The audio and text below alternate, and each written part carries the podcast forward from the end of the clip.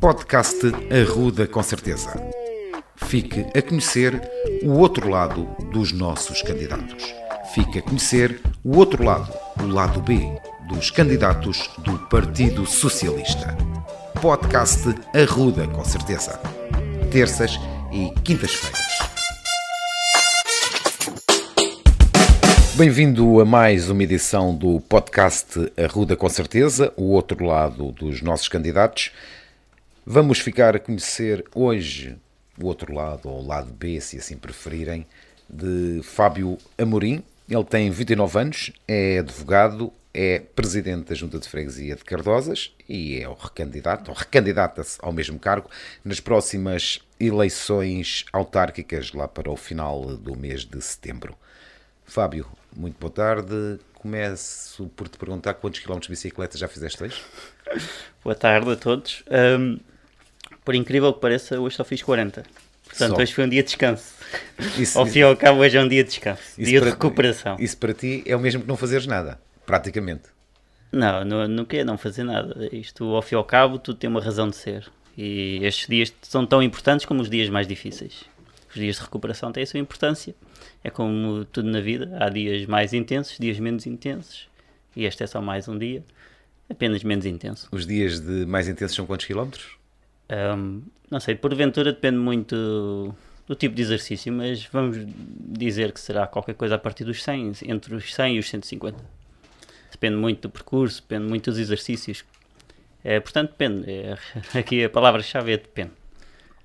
Esse gosto pelo ciclismo, pelas bicicletas, vem de quê? De quem? De onde? Como é que isso apareceu? Por incrível que pareça, hum, eu só comecei a praticar uh, recentemente. Um, quando digo recentemente, já, ao, fim, ao fim e ao cabo já tinha 21, 22 anos. Uh, mas sempre gostei de ver. Eu acho que existe aqui na população, especialmente na população residente na zona do Oeste, e, e penso que a Ruda deverá ser considerado um município do Oeste, apesar de ter um, uma componente ribatejana bastante forte. Um, existe um grande carinho por esta modalidade e desde miúdo, vamos dizer desde os meus 10 anos, que sempre gostei de assistir. Um, quem não sabe quem é que é o Lance Armstrong, o Alberto Contador, eu acho que mesmo quem não acompanha conhece. E sempre suscitou algum fascínio um, a componente do sofrimento. Que de facto a capacidade de superação é sempre a chave dos melhores atletas nesta modalidade. É a capacidade de superar obstáculos. Quer sejam montanhas, quer sejam Mas paralelos. É um, desporto, é um desporto de sofrimento. Sim. É... Ao fim e ao cabo, quem corre por gosto não se cansa. Subir a Serra da Estrela, como é que é? Porventura, há diferentes formas de encarar esse desafio. Portanto, nós encaramos da forma mais lúdica possível e desfrutamos do. Da paisagem não deve ser fácil. Não, eu já fiz as vertentes todas, portanto, as várias subidas existentes na Serra e todas elas são especiais. E se formos com a vontade de apreciar, um, levamos o nosso tempo. Se formos com vontade de bater eh, objetivos, recordes, um, não tens tempo de apreciar. A partir do momento que tu passas, ao fim e ao cabo, a barreira dos 1500 metros de altitude, um, o desafio torna-se grande, uh, o ar é mais rarefeito, o oxigênio existe em menos quantidade e o esforço torna-se avassalador, avassaladoramente maior.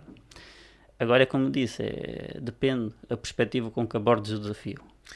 Tu ainda, provavelmente, já não deves recordar, ou se te recordares muito pequeno, do grande circuito de ciclismo das Cardosas, que era sempre feito em setembro, a quando das festas das Cardosas, e por lá passaram grandes nomes do ciclismo nacional, ainda enquanto juvenis, eh, juvenis, júniores. Eh, eu confesso que gosto da modalidade, mas não conheço as categorias, portanto, não sei se eram juvenis, se eram júniores, se eram esperanças, não sei o nome que se dá, mas ainda te recordas disso ou já não? Um, eu não tenho essa memória, um, não tenho a memória propriamente concreta, mas sei o que foi e a importância que teve para a comunidade da época e, portanto, de certo modo, estamos a tentar resgatar esse sentimento, dentro, evidentemente, de um plano maior. Eh, claro que à época as coisas eram organizadas com outro intuito, eu acho que hoje tem uma componente diferente e reinventam-se com o seu com o decorrer do tempo. Evidentemente não tentamos reproduzir o que quer que seja. O circuito de 1993 foi o circuito de 1993, tinha uma componente mais profissional, uma componente mais relacionada com o calendário nacional e regional. Agora o que existe um, não é isso, é uma componente mais atual no sentido em que a promoção do estilo de vida saudável, da competição saudável, de também a bicicleta enquanto uma meio de transporte urbano fundamental, acho que é uma política do século XXI fundamental e que todos os municípios estão a andar nesse sentido, inclusive o município da Rua dos Vinhos. Um, eu recordo-me um, com agrado, mas também sei que o que está a acontecer hoje e o que irá acontecer nos próximos anos é algo também igualmente bom, um, mas diferente. E é, partimos da experiência do passado, sempre com a ideia de melhorar, fazer mais e melhor. Para além do ciclismo, és advogado. Essa paixão da advocacia ou pelo direito vem de onde? Um, por incrível que pareça, um, nós chegamos, pelo menos falo da minha experiência, chegamos ao, ao secundário, porventura pode ser uma falha no nosso sistema educacional e algumas pessoas chegam ao secundário e não sabem bem para onde querem se virar e de certo modo a formação do secundário acaba por uh, afunilar um bocadinho as opções, diria eu. Um, eu sempre tive uma vontade de ao fim e ao cabo, não digo fazer justiça, porque acho que não cabe cada um de nós fazer justiça, mas sim ao sistema no seu todo, mas ajudar a que se faça justiça. Um, fui cultivando o, o bichinho. Um, depois de cultivar o bicho, ao fim e ao cabo, tive. Um, não, foi, não digo a necessidade, mas sim senti o apelo de conhecer mais o que será, o que era o direito e a forma de resolver problemas e litígios. Um, entrei no direito e nós sabemos que o direito não é só a advocacia, é um bocado um chavão que as pessoas esquecem-se que pensam que quem faz direito tem que fazer advocacia, mas não é verdade. O direito é uma porta que pode dar acesso a várias salas a advocacia foi aquela que eu escolhi, é aquela que eu atualmente exerço e com muito agrado. Um, não me fiquei só pela licenciatura, porque também senti a necessidade de especializar-me e também faço advocacia no, no ramo da minha especialidade. O que confesso que na altura, quando eu fiz a minha especialização, acho que foi ela que me abriu as portas que eu hoje tenho. Estamos a falar de especialização em que área? Eu tenho mestrado em Direito Administrativo, portanto, Direito Administrativo abarca tudo aquilo que são relações jurídicas e administrativas, portanto, relações relacionadas com o Estado, com entidades que exercem funções no lugar do Estado, com tudo o que é relação administrativa no sentido de persecução do interesse público. Um, ao longo da minha carreira profissional tenho trabalhado com várias entidades públicas, um, trabalhei com dois centros hospitalares, trabalhei também com clientes que tiveram problemas com entidades públicas, portanto, eu sei o que é defender o interesse público e sei o que é contestar um a atividade administrativa e, portanto, há sempre um contraponto difícil de encontrar. Como é que um jovem da tua idade, no, vivendo numa freguesia, de alguma forma, podemos considerar rural, embora que fique ali entre a Ruda e Vila Franca, uh, não sempre muito bem servida de transportes, tudo isso, como é que alguém descobre e consegue fazer essa vida de universidade, o direito, o ciclismo, tudo junto? Como é que tu conseguiste fazer tudo isso? Hum, portanto, isto nós, ao fim e ao cabo, nós arrodenses, uh, nascemos num ambiente muito rural e nós sabemos o que é a independência a partir dos 18 anos. Eu acho que ninguém que seja da minha geração, portanto vamos falar da geração de 91, ninguém, eu pelo menos conheço pouquíssimos casos de pessoas com a minha idade que não tenham tirado logo a carta de condução aos 18 anos, é o qual os pais e os pais da nossa geração, portanto a geração de 90, fizeram um grande esforço que foi dar aos filhos tudo o que podiam e quase o que não podiam, e muitos de nós tiveram essa autonomia e essa vantagem que alguns, no meio urbano, com os transportes públicos, um, não, não, não, tiveram. Portanto, sempre tiveram uma oferta pública suficiente que matava essa falta de mobilidade. Um, eu, felizmente, tive esse privilégio e, portanto, o privilégio de ter a minha mobilidade e a minha autonomia de deslocar-me para a faculdade através de transportes públicos ou através do veículo próprio. Um, tornou-se mais fácil. Tornou-se fácil ultrapassar essa barreira. Claro que é uma barreira que hoje nós enfrentamos e os cardozenses enfrentam e os novos e os mais velhos. Um, claro que aqui um, há sempre uma, um papel importante das políticas autárquicas, diria eu, no sentido em que o município e a junta de freguesia têm sempre de ter uma resposta para tentar suprir as deficiências do sistema atualmente em vigor, que é um sistema que funciona como concessionário, portanto, um, uma empresa faz o serviço de transporte público por conta do Estado, digamos assim, mas sabemos que não é ótimo no sentido de ser o ideal para todos. Claro, nós tentamos chegar a, a todos, tentamos comatar as, Sim, mas não é as falhas de mercado. E como é que era, como é que era as cardosas na tua infância?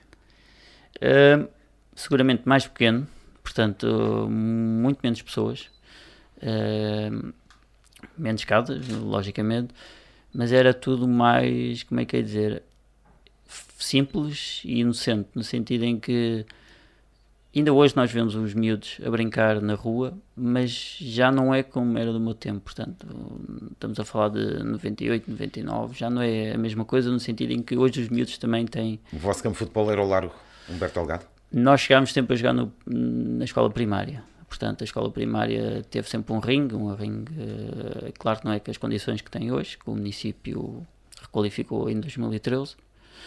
Um, mas era um, já um equipamento que existia à data. Com as suas limitações, é verdade, mas jogávamos todos no ringue. E havia sempre. Já agora, permite-me só um parênteses, requalificado em 2014. Pronto, desculpa a imprecisão. Quase não, que é uma imprecisão que tem, tem muito. tem uma razão de ser, como é evidente, porque assim. 2013 é o ano em que o Partido Socialista ganha as eleições para a Câmara Municipal. Claro. Uh, portanto, as eleições foram em outubro, portanto, não foi nesse ano que o ringue foi requalificado, foi no ano Sim. seguinte, foi em 2014. Uh, eh, de qualquer forma, essas grandes diferenças que tu sentes foi das cardosas da tua infância para agora, foi acima de tudo pela construção, pela entrada de mais pessoas? Um, eu sinto que existe um, uma diferente classe social atualmente na freguesia, no sentido em que o, a população um, originária está a esbater-se um bocadinho em relação à população nova residente, no sentido em que, e isso também vemos um pouco pelo município, o município da Ruda está a transformar-se aos poucos, não de uma forma um, completamente radical, mas de uma forma pautada e, portanto, ao longo dos tempos, a Ruda que era de 98 já não Sim, é a Ruda, que é de agora e Cardoso é exatamente o mesmo. Um, a nível de população, sinto que é uma população mais jovem, um, com maior qualificação, com maiores rendimentos, com maior exigência da política autárquica.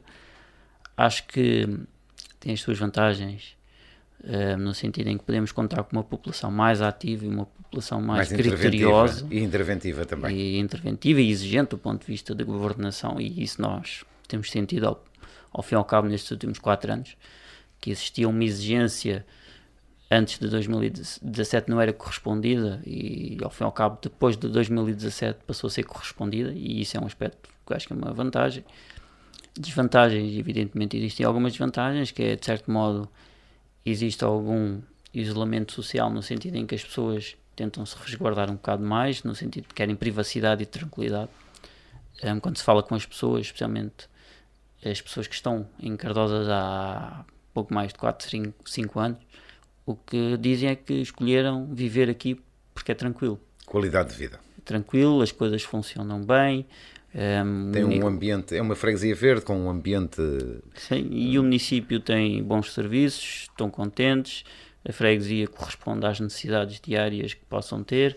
Portanto, eu é. Lembro, eu lembro-me de ser miúdo eh, e a Festa das Cardosas, até por ser a última do Conselho, depois de passar por todo o Conselho, a Festa, a Festa das Cardosas, era a última, sempre em setembro.